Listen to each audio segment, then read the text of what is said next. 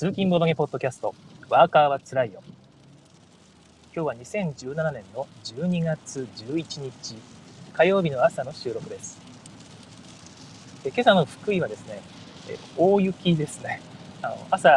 まあ、車出そうとしたら、すでに車の上に大量の雪が積もっていまして、それを下ろすのに一苦労でした。今もまだ雪がすごく降っていまして、まあ、道は大渋滞ですね。で、道が、また雪がまだちょっと積もっている状態で、ガタガタガタガタと音が入るかもしれませんが、えー、ご容赦ください。で福井に、まあ、福井じゃなくてもね、その雪国には、まあ、ありがちだと思うんですが、車の上からこの雪を下ろす専用の道具っていうのがあります。スノーワイパーって名前なんですけども、なんかね、そのモップみたいな形状をしていて、その T 字の部分がえー、車のワイパーのね、ついてるゴムみたいな、ああいう感じのものになっていると。でそれを使って、えー、車のね、フロントガラスとか側面ガラスとかね、そういうとこにこびりついた雪をガッガッガッと、えー、こそぎ落とすというか、まあ、そういう使い方をします。で、また、その反対側にもまた同じように T 字の部分がついていて、そっちの方はですね、えー、ていうのかな、造おしぼりか、おしぼりを丸めたような形の何かがついていると。何かっていう言い方もあれなんですけど、まあ、それを、そういうものを使って屋根の上のね、部分をグッグッと雪を押して、まあ、落としていくという感じの使い方をします。これが1本ないと、まあ、で、伸縮自在でね、ちょっとコンパクトに畳んでおけるんですが、それを車の後ろの方に積んでおかないと、えー、会社の帰りに駐車場まで来ると、車がまた雪に埋もれているということになりかねないわけですね。そういうものがあるので、おーっと、ちょっと、はい、運転に集中します。前に自転車がいて、えー、反対車線から車が来ると。ゆっくり行かないとダメですね。はいまあ、そんな感じの雪国のいつもの風景でございますが、まあ、これがあるとね、会社に行くのは遅れるし、なかなか大変ですね。はい、今朝は10分早く出てきまして、すでにもうだいぶ通勤の途中の方まで来ています。まあ、それはまあどうでもいいんですけども、今日のテーマはですね、ボードゲームとチークに関してです。はい、えー、先日私の方でツイートしたですね、その話があって、ボードゲームをチークとして、ね、チーク効果ですね、ボードゲームはチークにいいんだ、頭が良くなるんだっていう話を、えー、アピール、えすると、結構その何て言うのかな、やめてくれという人がいるんだという。で、そこがね、そ、そこまで悪いことかなって思うんですよね、みたいなツイートを、まあ、割と気軽にね、ちょっとね、愚痴っぽく 書いてしまいまして、えー、反省してるんですけども、これ、実はちょっと怒られるかなって思って、でも今ならなんとなくで、えー、流してもらえるかなって あの気軽にツイートしたらですね、結構リツイートしていただけまして、なんていうか、いいねとかももらってましてね、あらっと思ったんですね。意外と今はそういうのを許容される雰囲気になっているのかなと。いうのもあるんですがね。ちょっと逆に怖くなりまして。あのやっぱりそのボード、まあ、どういう内容かというとボードゲームっていうのを頭が良くなるというふうなアピールをすると良くないっていうんですよ。そのボードゲームっていうのは面白いっていうのが最大の価値であると。ボードゲームは面白いっていうのが全てなのにそこにねその変な効果があるんだっていうような言い方をすると変な人が寄ってくるしちょっとねそのボードゲームの楽しまれ方っていうのが歪んでしまうと。教育ママとかがやってくるわけですかね。ちょっと分かんないですけどね。教育ママって響きすごい昭和的だな。まあそれはいいとしてそういう感じのなんかねいびつな感じになってしまうっていうのをご心配されてるんだろうなと思うんですね。で私自身も前にねそういうツイートずっと前ですけどねツイートしたことがありましてその時にまあ具体的にそういう反応をいただいたんですよ。で私その時はうーんっての思ったんですけどただ一理あるなとも思ったんですね、はい、ちょっと、まうまく言えないんですけども確かにあのボードゲームっていうのをなんかね勉強に役立つよみたいなアピールをしすぎるのも良くないんだろうなっていうのはなんかねちょっともやっとしたんですけどなんかそのうまく反論できなくて僕その後はあんまりチークだチークだっていうことを言わないようにしていたんですね。でただ、まあ、先日とあるツイートを見てですね、あれそうかこういうことかって思ったことがあって、まあ、改めてちょっとねぶつるような感じで言ってしまったんですがその決してその批判するとかねそういうことではなくてあの自分の意見を言いたかっただけだったってことで、ね、ご容赦いただければと思います。結局その自分がそういう反応をいただいた当時もなんかうまく言えなかったんだけど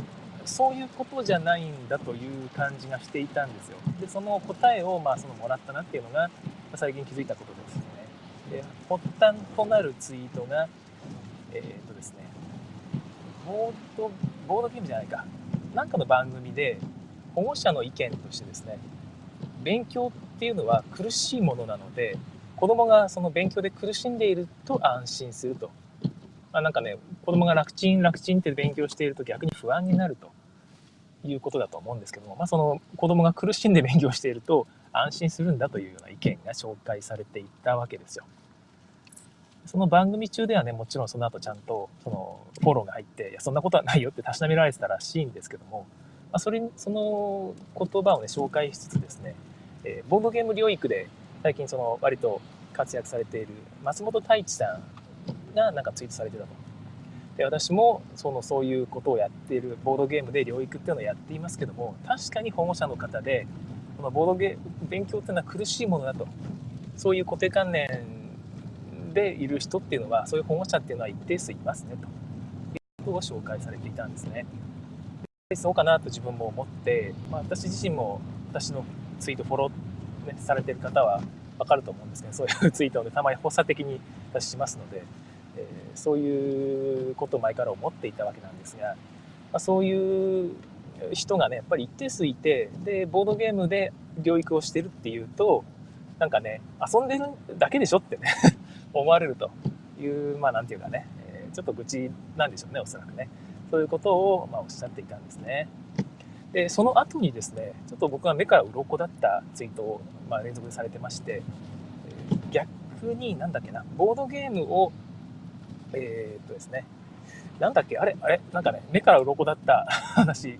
を忘れてしまったぞ。えー、っとですね、なんだっけな。まあ、ボードゲームを使ってやることに対して、え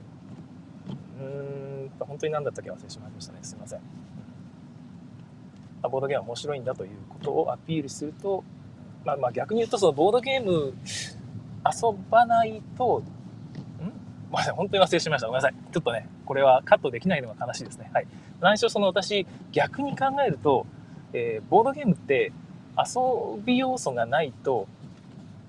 あ、いや、学び要素がないと遊び自体も面白くなくなるんじゃないかなっていうのを逆に思ったんですよね、それを聞いて。どういう、どういうすみません、発言だったか完全に忘れてしまったんですけども。はい、ということなんですよね。すいません。ぐだぐだです。すいませんね。でその後ですね、おかんさんですね、おかんキャスで有名なおかんさんのツイートでもね、その紹介されてたのがあってですね、えー、なんかね、海外の大学の偉い先生が、遊びと学びっていうのは、まあ、分けられないと。分けて考えるのはナンセンスだよっていうことを言っていたっていうことをまた同じく書いていましてですね、あ、そうだよねということに気がついたわけなんですよ。でそれを聞いて、えー、ようやく私の方もその昔抱いていた違和感っていうのが何なのかっていうのがちょっと分かった気がしまして、えー、ボードゲームをチークに使うということを嫌う人っていうのは、あ、そうそうそうですよ。これを言いたかったんですよ。そう、松本さんが、えー、言ったのがですね、ボードゲームをチークに使うと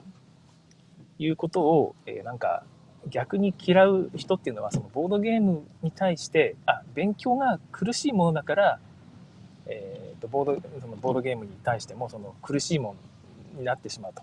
なんか変なそのなんか違和感があるっていうのはそういうことなのかなってことをおっしゃってたんですね。あのボードゲーム なんかうまく言えないな 頭から消えてますねごめんなさい。まあ、それも聞いて私が思ったのがボードゲームをチークだというふうにアピールすることに拒否反応を示す人っていうのはおそらくそのボードゲーム自体、あ、勉強が嫌いだったんじゃないかと。勉強が苦しいものだっていう固定観念があるから、ボードゲームが楽しいっていうのと相入れないわけですよ。ボードゲーム楽しいのに、なんでそんなチークみたいな苦しいものと結びつけようとするのと。違うもんでしょそれはということじゃないかなという気がしたんですね。違ったらごめんなさいね。全然こっちの想像なので、えー、全くあれなんですけどもま。そういう人もひょっとしたらいるのかなと思いまして、でなるほどそそうかと確かにそういう固定観念の人から見たらいやチークみたいなものと結びつけないでくれって思うんだろうなっていうふうにちょっとね合点がいった次第です。はい、で私はそのチークというかですね遊びと学びは、まあ、分けることができないというさっきのお母さんの話と全く同感でして、え勉強っていうのはまず楽しいもんであると思っているんですね。で勉強することってね楽しいしチークってそれが楽しいって思うのがやっぱいいんだろうなって自分は思っているんですよ。だからボードゲームやって楽しいねと。同時に学びが得られると。でなんか何の不都合があるんだろうなっていう気がちょっとしていまして、えー、まあ、そういうのをアピールすると変な人が寄ってくるっていうのは、まあ、どういうことなのかなってちょっと考えてみたんですけど例えば何々塾とかね。何々学習センターみたいなところがしゃしゃり出てきてですね、ボードゲームというのは勉強にいいんだっていうね、そういうアピールをしていくっていうのが出てくると、確かに、確かにちょっともやっとするかもしれないですよね。で、あとは、その、どなたからまたツイートで返信、リプライいただいたんですけども、そういう使われ方をすると、頭が良くなる、つまりチークに役立つボードゲームこそがいいゲームと。でそうじゃないゲームは悪いゲームだというねそういう善悪判断で、えー、語られてしまうとそれはそれでやっぱり良くないなっていうこともいただいてあ確かにそうだなっていう気がしましたね。でまあ、それを聞いた直後っていうかね今日の朝のツイートなんですけど、まあ、風花さんが、えー、消化されていたと。はいあ そうです。あれ奈緒さんありがとうございます。雪の音すごいですか？やっぱそうですよね。はい。ガサガサガガガガガガガッとね雪の道が、えー、買っています。ありがとうございます。はい。風花さんが、ツイートされていたんですけども、例のプレジデントファミリーですね。私もたまに読むことがあってね、結構面白いんですよね。なんかメタ視点で読むと面白いんですよ。そのあ、金持ち、お金持ってる奥様方っていうのは子供に対してこういうことを従ってんだなっていうのがね、紙面から読み取れるという意味で非常に面白い。あの結構面白いし、まあ、意外とためになることも書いてあるんで、えー、ためになることも書いてあるんで、まあ、割と読んでて面白い。立ち読みできますし、図書館とかにも置いてありますんで、目を通すといいかもしれないですね。まあ、それで、プレジデントファミリーの今月号かな、12月号だったかな、で特集されていたんですね。ボードゲームが特集されていたんですって。すごいですよね。えー、頭が良くなるという、なんか算数、算数が大得意になるというすごい切り口の表紙なんですけども、まあ、算数が大得意になる。逆に言うと、算数が得意にならないお子さんを抱えている人が多いんですかね。お持ちの奥さんっていうのはよくわかんないんですけど。その中で、えー、頭が、この冬我が子と遊びたい。頭が良くなるボードゲーム18っていうね、頭が良くなるボードゲームという切り口。まさにこれですよね。頭が良くなるボードゲームっていうのがあるんですよと。ね、頭が良くならないボードゲームっていうのもあるんですかね。おっぱお尻サンシャインとかですかね。頭が良くならないですかね、あれね。ならないか。まあ、そんな感じの、えー、特集が組まれていたということでご紹介していただいてて、非常に面白く読ませていただきました。見出しがカタンのプレイ風景ということで、まあ、カタンがトップに出てくるっていうのはやっぱ、まあ、健全というか、分かりやすくていいですよね。はい、でも、紙面ではカタンは紹介されてなかったんだっけな？なんだっけ？はい。で、その、まあ、切り口がまた面白いんですよ。最初のテーマが論理力を鍛える。論理力が育まれるボードゲーム。何が紹介されてたかというと、アルゴですね。えー、アルゴいいですよね。アルゴは確かに、えー、まあ、論理力鍛えられる気がしますよね。まさに論理力ですね。次がラッシュアワー。ラッシュアワー僕やったことないんですけど、絵面から見るとパズルですよね。あの車の駐車をうまくするパズルで、たまに旅館とかに行くと置いてあるあの押し出しパズルみたいな、あれ、木のね、パズルみたいな、あれですかね。んな感じなんですかね。コリドール。コリドールはもうアブストラクトなんで、まあ、あれも論理力鍛えられるかもしれないですよね。はい。ジャングルスピード。ジャングルスピードか。ジャングルスピードな。論理力。論理力。繰り返してますけど、鍛えられるのかもしれませんね。はい。最後にカタンが紹介されています。論理力。カタンで論理力が鍛えられる。いや、あると思うんですけど、論理力鍛えられると思うんですけど、それ、そういうゲームだったかな。そうかもしれないですよね。でも論理力が鍛えられるといえばそうみんなそうだなって言えるようなゲームばかりでね非常に良いゲームばっかりでなんか紹介内容が非常にね、えー、いい感じですよね。はい。それぞれのゲームに対して、まあ、簡単なおすすめポイントとかが紹介されてるらしいですね、はい、で次にですね協働力が育まれる。共に協力して働くと。いうそういう協働力が育まれると題してですね、えー、花火花火は協力ゲームなので、共同力が育まれそうですね。確かに。はい、スコットランドヤード。まあ、あれも反協力ゲームで1人が犯人なってね、そいつをみんなで追い詰めるってことで、決まっちゃあっち行ってあっち行ってみたいな感じの共同力が育まれそうではありますね。はい、禁断の島。これも協力ゲームですよね。うん。パンデミック。はい。そうですね。共同力共同力協力ゲームを共同力と言い換えてるだけのような気がしますけど良いゲームばっかりだし、まあ、これもおすすめで絶対面白いゲームばっかりですねまあなんか上がるタイトルが安心しておすすめできる違和感のないタイトルばかりで好感が持てる記事ですねなんかそれと一緒にカルカソンヌとキャプテンキャプテンリノも紹介されてるらしいんですがななんで だろうな。カルカソンヌとキャプテンリノは共同力が育まれるんですかね。カルカソンヌでおい、お前引いたその道をここに置いてくれよ。つって、え、やだよ、そこに置いたらお前点数取るだろ。みたいな、そういう、あれですかね。共同力、共同力？わかんないですけど、ただ、共同力が育まれるといえば、確かになんかね、そんな感じがしますよね。みんなで一緒に遊びますもんね。共同力が育まれる。キャプテンリノも、ね、なるかな？みんなで一つのものを作り上げているという、そういう感覚だと思いますけども。そういうのがあるかもしれないですよね。いいですね。それぞれの説明がね、また紙面ちょっと写真の、遠目の写真なんでわかん読めないですけども、まあ、これ読めたら大変だと思うんですけど、まあ、そんな感じの、なんか読んでみたいなと思う紙面になっております、ね。はい。で、最後が、え EQ が育まれる。EQ というとあれですよね。心の知能指数としてベストセラーになったあの本の EQ だと思うんですが、はい、エモーショナルなんとかですかね。なんとかだと思いますね。はい、そしてですね、EQ が育まれるゲーム、キャットチョコレート。心の知能指数、共感力ですとか、え自分の気持ちを相手に伝える能力だと定義されていますけども、キャットチョコレート。確かにまあ、会話ゲームなので、そういう部分があるかもしれないですね。はい、ディクシット。ディクシットもまあ、そうかな。うん、ブラフ。ブラフか。ブラフ、相手の気持ち読むゲームでしたっけ？そうか。嘘つきゲームだからそうかな。スカル、同じように、はい。ドクロとバラですよね。えー、スカルも、まあ、嘘つきゲームだからそうかな。えー、チケットライド。チケットライドで EQ の育まれる。相手の気持ちを読むということかな。はい。そうかもしれないですね。人狼。人狼で EQ が育まれるか。僕は人狼で、えー、大変心心ない言葉をかけられたことがあって。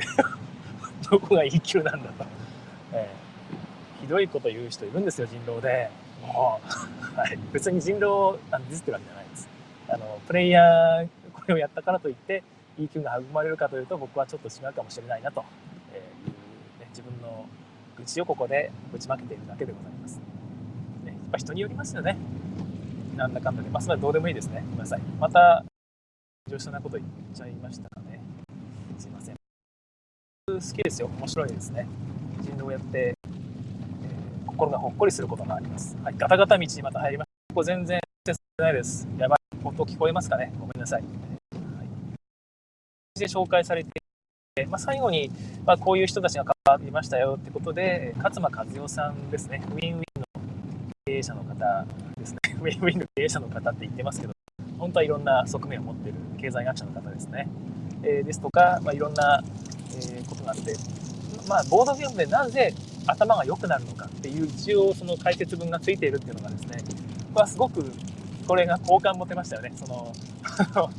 ボードゲームでななんでこれ頭良くなるのって書いてる人も思ったんじゃないですかね。これなんか説得力ねえなって。面白い面白いゲームを紹介したかっただけなんですよきっとこの著者っていうのは。俺が好きなボードゲームを適当に上げて それを EQ が育まれるとかね。なんかもっともらしい理由をつけて分類して紹介したけどだからさっきの共同力ってところにカルカソンヌとか出てきたわけですよ。カルカソンヌはおそらく EQ にも含まれないし論理力っていうのにもちょっとまた違うなと思ったんでここに入れたんですよねはいごめんなさい今すんごいガタガタ道に来てますえー、音聞こえてますかねちょっと声大きめで喋りますね。はい、すいません。はい、すいません。えー、はい。と思って、多分ね、著者はそう思って無理やり書いたんだけど、最後にちょっとこれやべえって思ったんですよ。で、ボードゲームで頭が良くなるっていうのは、こういう理由だよっていうのを書いておかないと、なんか説得力ないなって思ったんですよね。で、中で書いてあるのがちょっと読めないんですけども、太字の部分がちらっと見えたのが、やっぱり人と一緒にやるものだからそのやっぱ協調力っていうのがコミュニケーション能力も尽くしみたいなことが書いてあるんですよね。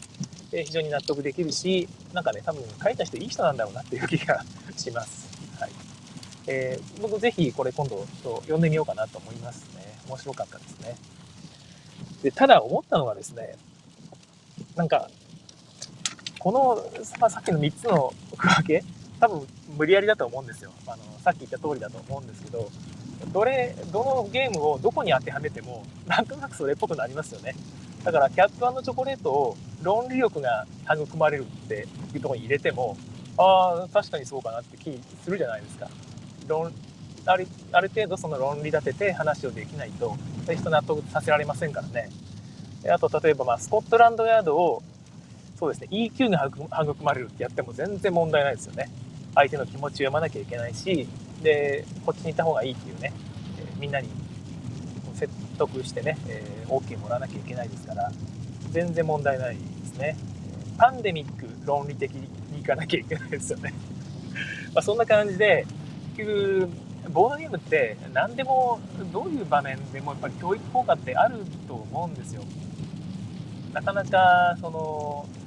教育って言いづらいところがあってこれまであんま言わなかったんですけどもボードゲームやっぱりね教育に素晴らしい効果があると思ってるんですね。で例えばこの足し算ですね、まあ、シンプルに足し算を学ぶという時に学校の勉強で足し算学んだよと 1+4 は5だよ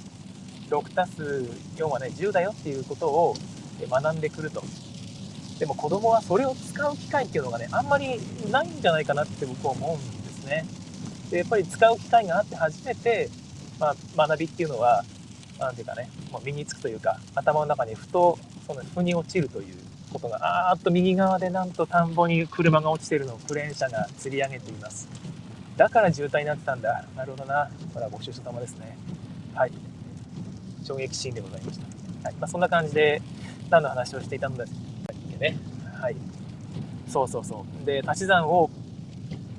まあ、使う機会っていうのはやっぱ子供に与えていけないいけなきゃいけないなって思うんですね。で自分なんかは昔からそう思ってて、えー、子供を積極的に駄菓子屋さんに連れて行きます。で、駄菓子屋さんって1個10円、20円のものが置いてあるじゃないですか。で、あれを100円分買っていいよと。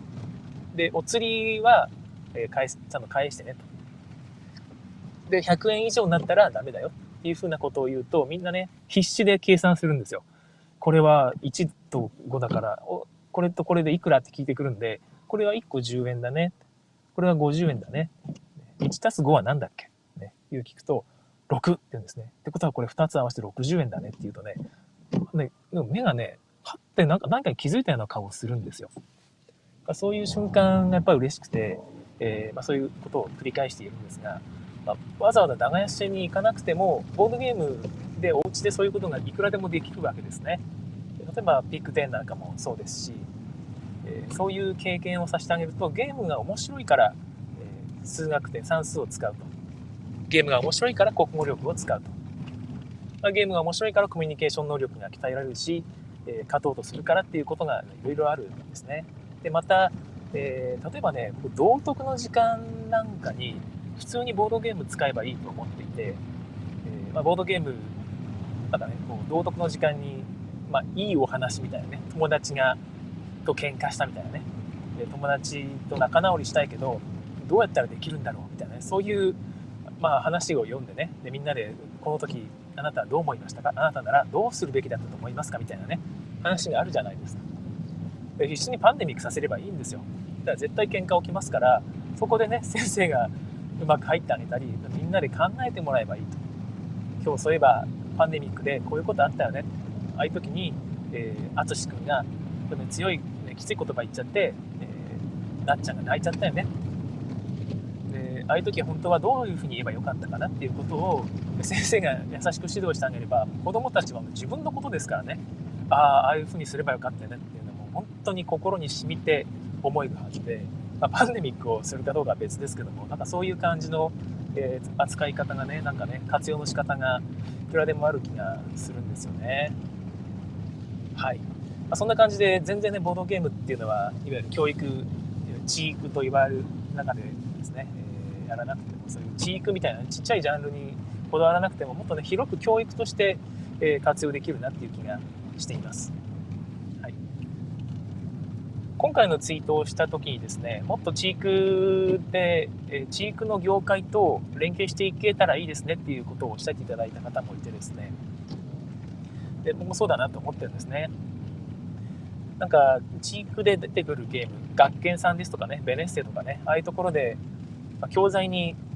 ゲームみたいなものをついてくる時あるじゃないですか、カードゲームみたいなやつ。はい。ああいうところにもっとね、その日本のボードゲームデザイナーさんね、結構いらっしゃるんで、そういう方と共同して子供がね夢中になる本当に面白いと思えるゲームっていうのをつけてあげれたらいいなと思います意外とついてくるゲームでなんかねちょっと子供騙し的なねあの古いなってって思うゲームがついてくること多いんですよね。いやまあ頑張って作ったんだろうけどこれじゃあ子供はねなんか1回だけ遊んで終わりみたいなことになりかねないなっていう、ね、それこそね古い古いドイツゲームを参考にしてねちょっと変えたぐらいのゲームでも僕はいいと思うんですよね。そういうところで活用する分には。なんかそういうのを使ってあげればなと思いますね。ただ最近あの幻冬舎エデュケーショナルさんとかねそういうところが、えーま、昔からあのアルゴとか出してるアルアルゴは学研かアルゴは学研かなんか人狼とかね、えー、幻冬舎さん出してますしああいうところがまた書店さんと結びつき結構ありますからああいうところにどんどんボードゲームがね、え出版していただいて広まっていくといいなと思います。はいまあ、あんまりね、そのチークチークってやらなくてもいいとは思うんですけどね、確かに。別にチークっていう紹介しなくても、ボードゲームはボードゲームで必ず教育に効果ありますから、まあ、楽しいよって切り口も全然いいと思うんですが、そうじゃない切り口を求めてる人もやっぱりいて、で今回のプレジェントファミリーなんかもまさにそうですよね。あれ頭が良くなるゲームって言って切り口やってるけども、まあ、それで惹かれる人がいるわけですよ。で、その人が買って面白いって思って買うと。で、やった、あ、面白いっていうか頭が良くなると思って買うと。で、やってみたら、あら、面白いわと。で、しかもこれは役立つわとなれば、ほら、一石二鳥っていうもんでですね、えー、そういう人に興味を持ってもらうフックとして、まあ、チークっていうのは全然ありだと僕は思います。まあ、それを嫌う人がいるのは仕方がないところでですね、まあ、嫌う人その人が離れていくのかもしれないですけどそれは何ていうかな積み分けだと思うんですよねうまく、まあ、その辺は、まあ、いろんな人に興味を持ってもらうためにね裾野を広げていければなと思いますそれこそね女にモテるボードゲームって切り口で紹介してる人もいますからね 別にいいじゃないですかねその女にモテるゲームだけがいいゲームだって言われてもそうですねって言えばいいだけですからねはいまあ、同じようなもんですよ。いろんな切り口でね、紹介していただければと思います。はい、えー、今日はこの辺にしようと思います。あ、はい、えー、かじるさん、コメントいただいてありがとうございます。初めて生で聞いていますと。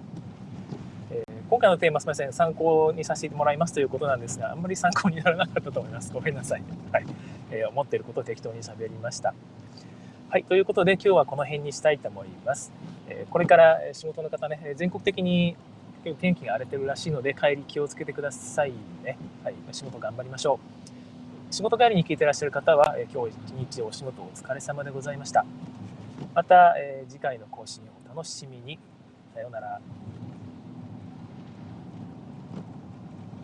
はい、えここからは、え追加の extended time になります。今ライブで聞いてらっしゃる方ですね、7名ぐらいいらっしゃるんですね。ありがとうございます。この方々がですね、3分遅れぐらいでライブで聞いていますので、今私がここでエンドキャストっていうボタンを押してしまうと、ライブでね、3分遅れで聞いてる人が途中でブツッと切られてしまうらしいんですよね。なのでせめて最後の「さよなら」という挨拶部分ぐらいまでは聞いてほしいなってことで、え3分ぐらい延長して適当なおしゃべりをしています。これはポッドキャストでは普通に聞けるはずです、はい、え毎度この部分で喋る内容を決めてなくてですね。昨日はあの見た英語の話をしたらですねホラボードっぽくなってしまったんですけども。今日は何の話しようかな、えー、まあ、どうでもいいかな。サンデーで最近好きな漫画、まあ、最近じゃないですけど そういう話は求められてないのかな。ちょっとネタ切れですいません。適当に話します。えー、サンデーで、週刊少年サンデー私買って読んでるんですけども、もすごい面白い漫画があってですね、サッカー漫画の、えー、 BE BLUES、青になれという漫画があります。え、ま、サッカー漫画、少年サッカー漫画なんですけども、これがね、私、別にサッカー別に好きじゃないんですよ。全然。えー、見に行ったりも別にしないですし、えー、なんですけども、この漫画がね、すごく面白いのが、サッカーが別に興味ない人でもなんかサッカーってこんな風に面白いんだっていうのを分かるような構成になってるんですよね。一つ出てくるのがですね速いパスっていう概念ですね。えサッカーでそのパスをするときになんかねシュートを打つみたいな感じシュートっていうかね、まあ、もちろんその側面で、ね、足の側面を使って蹴るわけなんですけどもドンって蹴るんですよ。ドンって音でパスをするんですよ。そうするとパス受ける方は受け取れないですよね、早すぎて。で、主人公の少年が、まあ、その速いパスっていうのを実践してるんですけども、他の人が、こんなパス取れねえよっていうわけですよね。でも、その海外の有名な監督さんっていうのはね、たまたま日本に来ていてっていう、なんかね、ロベルト本郷みたいな展開ですけども、その人が監督になって、まあ、チームをまとめ上げた時に、まあ、速いパスっていうのを全員にやらせるんですね。そしたらですね、もうサッカーのゲームが変わってしまったというぐらい変わると。でそれをまあそのロンドと呼んでるんですけども、えー、感じで、えー、まあ速いパスっていうのが入ると面白いんだなっていう。で、確かにたまに J リーグの試合とか見ると、パス回し遅えなって思う時があるんですよね。で、それが、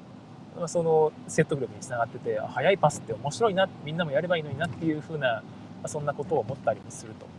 ちょっとにわかサッカーえー、マニアみたいなねそういう風な気分になれるという意味でも読んでいて面白いわけなんですけども、え、この漫画それだけじゃなくてですね主人公の成長物語としても非常に優れていてですねもともとこの主人公は小学生時代サッカーのですね神童と呼ばれたぐらいもう本当に生き生きと輝いていた少年だったんですねで性格も良くてですね一緒に友達ですね同級生の友達とその双子の妹3人で仲良くサッカーを楽しんでいたわけです。ところがですね、ある日、その帰りにですね、サッカーの帰りにですね、友達が車にひかれそうになった、トラックにひかれそうになった、その瞬間、その主人公の少年は、何のためらいもなく、その友達のね、姿をね、服を引っ張って助け出した後、自分はそのままものすごい高さの階段から転げ落ちて、大怪我を負うわけですよね。でも体中複雑骨折で、もう立って歩くことすらできないと。で、体中包帯のね、中でベッドに縛り付けられたとこに、友達がね、ごめん、ごめんって、ありがとうって言うんだけど、その主人公は、お前が、なんかね、無事でよかったと。俺はいいんだっていうふうにね、すげえいいやつなんですよね。で、そのシーンからどうやって主人公がね、もう立って歩くこともできないわけですからね、えー、その状態からどうやって復帰したかっていうリハビリの模様がまず最初の方で、え展開していきます。で、治、一応治ってね、歩けるようになるんですが、当然サッカーなんかまともにできない体なのですよね。えー、そこからね、あの、少しずつ、え、元の状態、ね、勘を取り戻しながら、え、戦っていくというのがですね、非常に面白い。身体能力だけじゃなくて、頭を使うっていう部分もクローズアップされていくので、サッカー漫画としてはかなり白美なんじゃないかなと思います。えー、ビーブルース青になれという漫画、え、大変おすすめなので皆さんも読んでみてください。はい。え、今日はここまでですね、え、聞いていただきましてありがとうございました。さようなら。